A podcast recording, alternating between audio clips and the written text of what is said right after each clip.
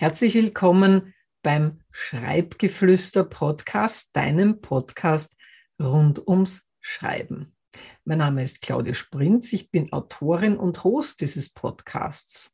Und heute habe ich wieder einen sehr spannenden Gast für dich, Vicky. Vicky, wer bist du und woran schreibst du? Ja, hallo Claudia erst einmal. Vielen herzlichen Dank für die Einladung. Ich freue mich sehr, dass ich dabei sein kann. Ja, wie du schon gesagt hast, ich bin die Vicky, ich bin 24 Jahre alt und ich habe vor 10, 15 Jahren sowas mit dem Schreiben angefangen und bin seitdem aktiv darin. In der Branche oder in dem Genre, in dem ich schreibe, äh, das ist hauptsächlich Fantasy. Äh, da gibt es ja auch wieder einige Abstufungen. Äh, da bewege ich mich im Low-Fantasy-Bereich, beziehungsweise auch im Jugendroman. Was kann man sich jetzt unter Low Fantasy vorstellen? Also Low Fantasy ist eben eine Abstufung von dem Fantasy. Da gibt es eben auch verschiedene Sparten wiederum. Und im Low Fantasy geht es eigentlich darum, dass es einen Bezug zur realen Welt gibt, also zu unserer Welt. Und es gibt dann aber eben auch noch eine zweite Welt, meist magisch, die sich noch im Mittelalter befindet. Also so eben mittelalterliche Verhältnisse mit eigenem Magiesystem, eigener Geschichte und so weiter. Das heißt, ähm, eine Figur, die aus unserer, unter Anführungszeichen, Welt kommt, die kommt in diese magische mittelalterliche Welt. Also bei mir ist es zum Beispiel so, ich habe eine weibliche Protagonistin, die ist so um die 14 Jahre alt.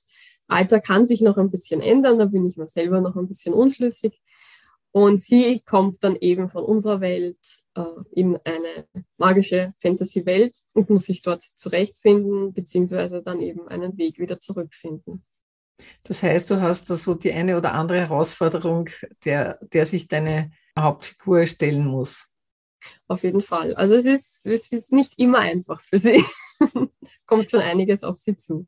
Das kenne ich auch sehr gut dass man seinen Figuren die eine oder andere Herausforderung stellt. Wie gehst du denn damit um, wenn du da so verschiedene Figuren hast? Manche Autoren lassen ja dann gleich irgendwelche Figuren sterben. Wie schaut das bei dir aus? Ja, also ist ein Thema auf jeden Fall, weil es geht halt oft um Action und um Spannung und es wird natürlich Spannung aufgebaut, die sich dann entlädt und also so wie man es kennt, typisch eben. Und da muss es halt mehr oder weniger auch einmal passieren, dass halt der ein oder andere Charakter dann halt mal stirbt. Das gehört halt auch zur Geschichte dazu. Ja, und das kommt eben auch in meiner Story vor. Und also ich muss sagen, alle Charaktere mal so, die, von denen ich, also von denen ich die Geschichte eben schon im Kopf habe, weiß ich schon eigentlich fix, dass die sterben, wann die sterben, wie ich es mache also das ist schon eigentlich alles vorausgeplant, kann man sagen. Aber es geht natürlich nicht nur darum, also es gibt auch einige andere Herausforderungen, denen sich meine Charaktere stellen müssen, ob sie wollen oder nicht.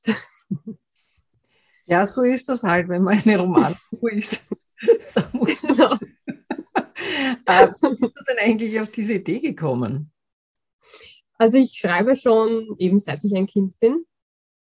Und äh, ja, es war eigentlich am Anfang so, ich habe einfach mich einmal hingesetzt und habe begonnen zu schreiben. Also die Idee war einfach einmal da eines Tages und ich habe mich hingesetzt und habe hab sie geschrieben. Das war damals nur eine Seite, so ungefähr 150 Wörter lang, wo eigentlich gleich alles passiert ist, was passieren kann. Also meine Protagonistin war sofort in der anderen Welt und ja, alles furchtbar, Drama, Chaos. Und das habe ich dann aber lange Zeit nicht mehr angerührt.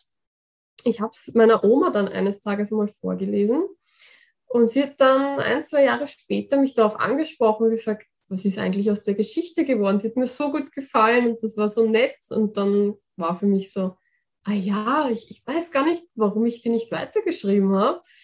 Und dann habe ich eigentlich so richtig wieder begonnen und gesagt, sie hat recht, da muss ich was machen. Und das ist die Geschichte, die ich schreiben möchte. Das ist großartig. Also ist deine Großmutter diejenige, die den Roman quasi vorangetrieben hat. Richtig, ja, das stimmt. Wie sieht es denn bei dir mit künstlerischen Vorbildern aus? Gibt es da jemanden, wo du sagst, das ist eine Autorin oder ein Autor, den ich großartig finde oder wo ich mich so ein bisschen orientiere? Also so wirklich Vorbilder im schriftlichen Bereich habe ich eher weniger. Äh, die einzige, die ich wirklich jetzt nennen kann, ist die J.K. Rowling, weil ich das einfach unglaublich bewundernswert finde, was sie mit der Harry Potter-Reihe geschaffen hat. Und einfach, wenn man ihre Geschichte kennt, wie das Ganze eben begonnen hat, ist es einfach total toll zu hören, dass sie eben von nichts mittlerweile zu fast reicher als die Queen ist, wenn man den Gerüchten trauen darf. Also das ist schon wirklich ja, sehr beneidenswert. Was glaubst du denn ist so ihre Besonderheit, dass äh, sie eben auch alle Generationen begeistert von Kindern über Jugendliche bis zu Erwachsenen? Also ich glaube, sie trifft mit Harry Potter eigentlich so irgendwie einen Zeitgeist. Also sie hat es geschafft, irgendwie zeitlos zu schreiben und hat auch Themen aufgegriffen, die für alle Generationen wahrscheinlich wichtig sind und von Bedeutung sind. Und ich glaube, das macht das die Geschichte und das Universum dahinter auch so besonders. Das stimmt, ja. Also ich glaube, gute Geschichten haben immer irgendwo zeitlose Elemente, mit der sich die Menschen unterschiedlichen Alters oder auch unterschiedlicher Herkunft oder so identifizieren können. Sag, wie ist es bei dir mit Inspirationen? Also wenn du jetzt neue Ideen brauchst, wie geht das bei dir oder wie machst du das? Also das ist ganz spannend. Äh, ich gehe einfach mit offenen Augen und offenen Ohren durch die Welt. Also ich schaue mich um, was höre ich, was sehe ich. Und oft können so unter Anführungszeichen kleine Gespräche mit den Mitmenschen oder mit der Familie, Kollegen, wem auch immer, kann schon eigentlich Wunder bewirken, weil du weißt nie, wo die Inspiration jetzt herkommt. Und das kann ein Wort von einem Menschen auslösen oder ein Bild auf Instagram oder ja, eine Musiknote, was auch immer. Also es ist überall ist Inspiration drinnen, wenn man nur darauf schaut und hört. Das heißt, du lässt dich sowohl in deinem Alltag durch die Menschen, die dich umgeben, inspirieren, als auch über Medien, die du konsumierst, ob das jetzt elektronische sind oder vielleicht auch Bücher oder auch Musik oder hast du da irgendwie etwas, was du bevorzugst oder wie machst du das? Ja, also es sind auch viel gesellschaftliche Themen, sage ich einmal. Zum Beispiel greife ich in meinen Büchern oder in meinem aktuellen Buch jetzt auch das Thema Mobbing auf, unter anderem, oder auch äh, Selbstzweifel und dieses einfach, bin ich gut genug und so weiter.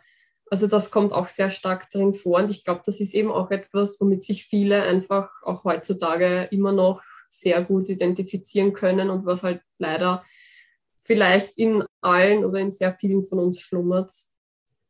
Ja, das ist einfach ein wichtiges Thema auf jeden Fall. Definitiv. Äh, ich glaube, dass die Jugendlichen heutzutage, die unglaublich viel Vergleichsmöglichkeiten in Social Media oder in anderen Medien haben, dass für die das, glaube ich, ein ganz, ganz wichtiges Thema ist. Und das ist ja wirklich ein toller gesellschaftlicher Auftrag, den du da zu erfüllen gedenkst durch deinen Roman, vor allem weil man ja dem sogenannten Unterhaltungsgenre, wo ja das äh, Fantasy-Genre auch hineinfällt, eher Oberflächlichkeit, ähm, sage ich mal, unterstellt. Und indem du solche gesellschaftlich wichtigen Themen ansprichst, also Gratulation, finde ich großartig. Und du hast schon so ein bisschen anklingen lassen, meine Bücher. Heißt das, es wird nicht das letzte bleiben oder wie darf ich mir das vorstellen? Hast du recht, ja. Ähm, geplant habe ich auf jeden Fall eine Trilogie zu schreiben. Ich bin jetzt aktuell noch beim ersten Teil. Und ich überlege, also der ursprüngliche Plan wären fünf Bücher gewesen. Da muss ich noch schauen, wie sich das ausgehen wird, aber es wären auf jeden Fall drei Bücher. Aber so der Gedanke, der mir als Kind kam, wären schon so in Richtung fünf. Das also schauen wir mal. Das ist natürlich sehr, sehr spannend. Das heißt, du kannst da schon äh, im ersten Teil, an dem du ja jetzt, denke ich, arbeitest, schon Dinge etablieren, die dann in den Fortsetzungen dann weitergeführt werden und so in diesem ähm, Stil nehme ich mal an. Genau, das ist richtig, ja. Äh, wie ist das denn? Hast du denn schon einen Verleger oder wie hattest du das vor, wenn du dann fertig bist äh, mit der Veröffentlichung jetzt in Angriff zu nehmen? Also ich möchte auf jeden Fall sehr gerne, wenn es möglich ist, zu einem Verlag gehen. Ich hätte mir schon ein paar so Favoriten herausgesucht. Es ist natürlich sehr, sehr schwierig, äh, einen passenden Verlag zu finden, weil die ja natürlich am Tag, ich weiß nicht, wie viele Manuskripte bekommen. Und die Chance, da unterzukommen, ist natürlich schon geringer, das muss man sich eingestehen. Aber dennoch möchte ich nichts unversucht lassen, das zu schaffen. Und im Notfall sollten wirklich alle Stricke reißen, überlege ich es selbst zu verlegen. Aber Verlag wäre auf jeden Fall Nummer eins Ziel würde ich auch empfehlen, weil ich denke, auch wenn viele Verlage ähm, schwierigere Voraussetzungen bieten, es ist doch ein bisschen was anderes, weil dort die Professionisten dich dann auch noch weiter unterstützen, was dann auch die Vermarktung und so weiter anlangt, ist auch meine Empfehlung hier, diesen Weg zu bestreiten. Und vielleicht kann ja auch dieser Podcast dazu beitragen, dass den jetzt der eine oder andere Verleger oder eine Verlegerin hört und sagt, ja, die Wiki finde ich spannend, möchte ich gern kennenlernen und dann vielleicht ergibt sich ja dadurch eine spannende Möglichkeit, würde mich auf jeden Fall sehr freuen.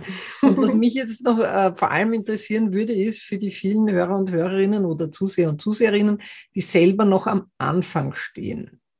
Was würdest du denn Schreibanfängern und Anfängerinnen empfehlen, die selber gerne mal was äh, veröffentlichen wollen oder gerne überhaupt einmal mit dem Schreiben beginnen wollen. Was ist denn deiner Ansicht nach oder deiner Erfahrung nach da der erste wichtigste Schritt oder die ersten wichtigsten Schritte? Also der erste Schritt, den man auf jeden Fall tun sollte, wenn man beabsichtigt, ein Buch zu schreiben, ist auf jeden Fall das Anfangen. Weil viele reden eben davon, ich würde gerne ein Buch schreiben, aber sie fangen einfach nicht an das ist dann eben so unheimlich schade, weil ja, man muss halt wirklich ins Tun kommen und einfach das ins Rollen bringen. Und dann, man sieht oder man wird auf jeden Fall dann eben sehen, es geht voran und man kommt langsam hinein, auch wenn es vielleicht schwierig ist am Anfang. Es war bei mir auch nicht anders. Also ich schreibe eben schon seit ich ein Kind bin eigentlich. Und da merke ich eben auch, dass sich sehr, sehr viel verändert hat und sehr viel getan hat.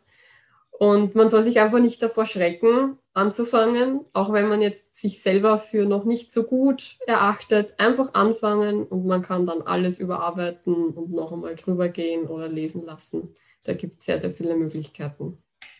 Du hast jetzt einen ganz wichtigen Punkt angesprochen, nämlich, dass du schon sehr früh mit dem Buch begonnen hast und es jetzt wieder überarbeitest.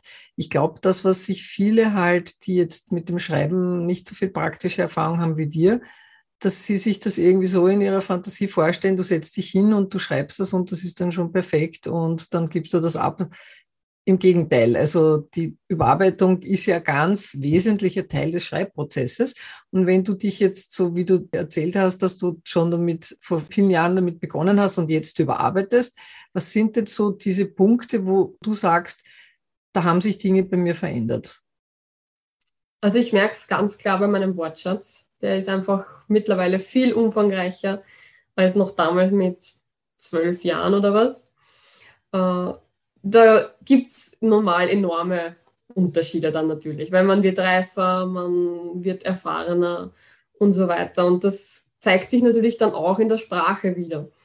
Und deswegen habe ich dann eben auch den Entschluss gefasst, dass ich das Werk, was ich damals als Kind begonnen habe, einfach einmal so liegen lasse und als Vorlage hernehme und halt noch einmal wirklich neu beginne mit meinem jetzigen Wortschatz, mit meinem jetzigen Wissensstand und dann eben von Grund auf noch einmal beginne und eben das alles mit einfließen lasse. Großartig. Und was äh, hast du für Tipps, um dran zu bleiben? Also das ist ja auch so etwas, äh, ich würde sagen, gerade wenn es um ein Romanprojekt geht, das ist ja kein Sprint, sondern hier ein Marathon. Und da geht es ja auch darum, dass man dran bleibt und längerfristig gesehen wirklich dann auch ähm, sozusagen dieses Ziel weiterverfolgt. Hast du da vielleicht irgendwelche Tipps und Tricks, die du uns verraten kannst? Ja, also da kann ich ganz klar euch mitgeben, einfach wirklich sich, wenn möglich, Tag für Tag damit zu beschäftigen, weil es bringt einen einfach unglaublich weiter, auch eben in der Idee und in dem Entstehen der Geschichte und des Buches, wenn man wirklich sich hinsetzt und wenn es auch nur fünf Minuten am Tag sind oder vorm Einschlafen, bevor ich Sorgen wälze, dass ich zum Beispiel aufs Buch einen Blick werfe und überlege, was könnte denn als nächstes passieren oder einfach nochmal Revue passieren lasse, was ich jetzt die letzten Tage oder Monate geschrieben habe. Und so, ja, wie du sagst, auf die Art bleibt man eigentlich sehr gut dran und so hole ich mir auch Inspiration, wenn wir das Thema vorher schon hatten. Also ja, das kombiniert sich dann auch ganz gut. Mich würde interessieren, hast du denn, äh, wenn du jetzt zum Beispiel etwas, was du geschrieben hast, und dann zwei, drei Tage äh, später dir das anschaust, kannst du dann sagen, okay, ich habe da jetzt auch so ein bisschen zeitlichen Abstand und kann das dann vielleicht auch aus einer anderen Perspektive betrachten oder finde da neue Zugänge und das inspiriert mich dann vielleicht auch weiterzuschreiben oder ist das bei dir eher so, dass du sagst, das ist jetzt für mich eher so, dass ich sage, okay, ich schaue es mir mal nur an und dann überlege ich mir gesondert was oder wie darf ich mir das bei dir vorstellen? Hm. Gute Frage auf jeden Fall. also ich gehe es grundsätzlich so an, dass ich, also die, wie du sagst, die, dass ich Abstand dazu nehme oder mal das vom, vom Abstand betrachte. Ich mache es prinzipiell so, dass ich mir das, was ich zuvor geschrieben habe, nicht anschaue. also gerade mal wirklich den letzten Satz. Und dass ich dann bei dem einfach weiterschreibe. Kommt dann natürlich vor, hin und wieder, dass es vielleicht einfach nicht geht, weil du entweder bist du zu überladen gerade mit anderen Themen in deinem Leben oder weiß nicht, du kommst halt einfach gerade nicht weiter. Dann hilft es auf jeden Fall, vielleicht einfach einmal einen Schritt zurück zu machen oder auch zwei Schritte das einfach ruhen zu lassen und von der Entfernung zu betrachten. Und da finde ich eben hilft es auch immer ganz gut, wenn man sich trotzdem jeden Tag dann ein bisschen damit beschäftigt. So bin ich zum Beispiel auch schon auf so Art Blockaden, möchte ich es nicht unbedingt nennen, aber wo ich halt wirklich kurz mal einen Hänger hatte, dass ich dann da auch wieder so herausgefunden habe. Du sprichst jetzt einen ganz, ganz wichtigen Punkt an, den viele Schreibende haben, nämlich, dass sie irgendwie das Gefühl haben, sie stehen da irgendwie von der Wand und kommen da nicht weiter. Also Stichwort Schreibblockade. Ich persönlich kenne die gar nicht, glücklicherweise, Holzklopfen. Ähm, viele andere haben das. Das heißt, in Wirklichkeit geht es darum, dass du dich einfach auch an Tagen, wo du jetzt nicht so die bahnbrechend neuen Ideen hast, damit zu beschäftigen und äh, dir das nochmal anzuschauen, weil sich dann ganz automatisch neue Ideen ergeben. Genau, das ist richtig. Das ist ein sehr, sehr wertvoller Tipp, den die Hörerinnen und Hörer bzw. die Zuseherinnen sicher gut gebrauchen können. Und wenn du jetzt nicht gerade in deiner Freizeit schreibst, was äh, machst du denn sonst so? Also es ist witzig, weil ich befasse mich eigentlich auch neben dem Schreiben sehr viel kreativ. Also ich tanze sehr viel. Das würde ich sagen, ist auch so irgendwie ein Kreativschub. Ich denke auch manchmal während dem Tanzen auch über das Buch nach. Da kommen dann auch immer ganz spannende Sachen zutage. Also ich glaube schon, je kreativer man sich beschäftigt, auch eben, egal ob jetzt in der Freizeit oder im Beruf, glaube ich, bringt einen das auch enorm weiter, weil man einfach diesen Bezug dann auch mehr hat und diese Kreativität eigentlich immer im Flow ist und immer im Fluss. Und genau, also das ist, glaube ich, auch ein sehr guter Punkt, den ich euch allen gerne mitgeben möchte. Das heißt sozusagen, dass diese unterschiedlichen kreativen Richtungen sich gegenseitig beflügeln und inspirieren. Genau, richtig. Ja, das klingt sehr, sehr spannend. Das ähm, kann ich auch sehr gut nachvollziehen, dass man sich mit ganz unterschiedlichen kreativen Bereichen beschäftigt und sich dadurch auch neue Ideen holt. Und natürlich auch ganz wesentlich ist das Umfeld. Also das heißt, äh, Menschen, die einen, so wie deine Großmutter, die dich da auch ein bisschen äh, unterstützt hat seinerzeit, wie, wie wichtig empfindest du das für dich, mit welchen Menschen du dich umgibst, damit du künstlerisch kreativer sein kannst? Also ich sage mal, es sollte nicht unbedingt auf die Menschen ankommen, die um einen sind. Also es ist auf jeden Fall, kann es auch sehr förderlich sein, wenn man Menschen in seinem Leben hat, die einen unterstützen. Und ich bin generell auch ein Mensch, der gerne einmal zu der Familie geht oder zu Freunden und einfach sich Feedback einholt oder einfach einmal sagt, wie findest du das und so weiter. Aber ich finde trotzdem, äh, wenn es jetzt selber um das Schreiben geht, dass man es einfach macht und nicht zu viel Wert darauf legt, was halten jetzt wirklich die anderen davon. Das kann dann später gerne noch kommen, wenn es jetzt dann wirklich in die Überarbeitung und Verlagssuche geht. Aber für dich selber zum Schreiben und zum Weitermachen, finde ich, sollte man sich selbst am besten motivieren. Und das sollte auf jeden Fall an erster Stelle stehen und nicht eben die Meinung der anderen. Weil das in Wirklichkeit auch hinderlich sein kann, vor allem am Anfang, wenn man gar nicht überhaupt ins Handeln kommt, weil man permanent immer nur sich selber hinterfragt und sich dann selber ein bisschen im Weg steht. Genau, richtig. Kann ich nur aus eigener Erfahrung ergänzen. Ja, stimmt, bin ich absolut deiner, deiner Meinung. Wenn dich jetzt jemand ähm, näher kennenlernen möchte oder vielleicht äh, eben ein Verlag hier zuschaut bzw. zuhört, wie können sich äh, sozusagen die Hörer, Hörerinnen, Zuseher, Zuseherinnen an dich wenden? Wo bist du am besten erreichbar? Also man findet mich generell auf Instagram sehr gut. Da bin ich unter wiki.francesca zu finden. Da poste ich auch immer wieder regelmäßig, wie es gerade in meinem aktuellen Buchprojekt ausschaut, wie ich vorankomme, wie es da weitergeht. Genau, also so einfach ein paar kleine Einwürfe und Sneak Peek sozusagen aus meinem Projekt, wie es da ausschaut. Das ist natürlich großartig, wenn man da sozusagen als Lesende, Lesender hier da ein bisschen auch einen Einblick gewinnen kann, wenn ein neues Buch entsteht. Also sozusagen auch meine persönliche Empfehlung.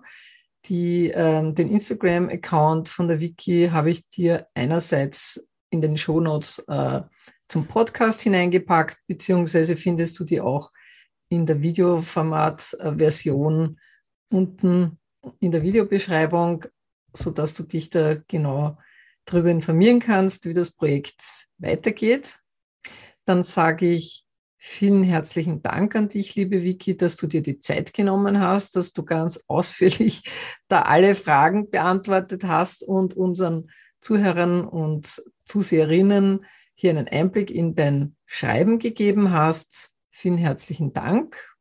Und für dich als Hörer und Hörerin bzw. Zuseher und Zuseherin danke ich dir recht herzlich, dass du bis zum Ende mit dabei warst und verabschiede mich an der Stelle bis zum nächsten Mal. Vielen Dank, liebe Claudia. Ich möchte mich auch noch herzlich bedanken für die Möglichkeit, bei dir sein zu dürfen und sage vielen Dank fürs Zuhören. Dankeschön.